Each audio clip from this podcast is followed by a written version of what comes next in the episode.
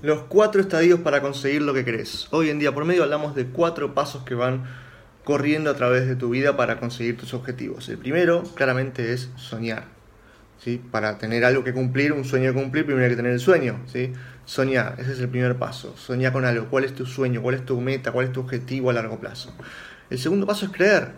Creer que lo vas a poder obtener. Si vos no crees que tu sueño puedes hacerlo realidad, eso nunca va a pasar. ¿Por qué? Porque no te vas a mover en esa dirección vas a mover en otra. El tercer paso es crear. En lugar de creer, crear. Crear las circunstancias, las cosas, las herramientas para llegar hasta ese objetivo que tenés. Y el último paso es claramente convertirlo en realidad, hacerlo realidad, llegar a ese objetivo. Pero si vos no pasás por los anteriores, probablemente no llegues nunca al último, que es el más importante.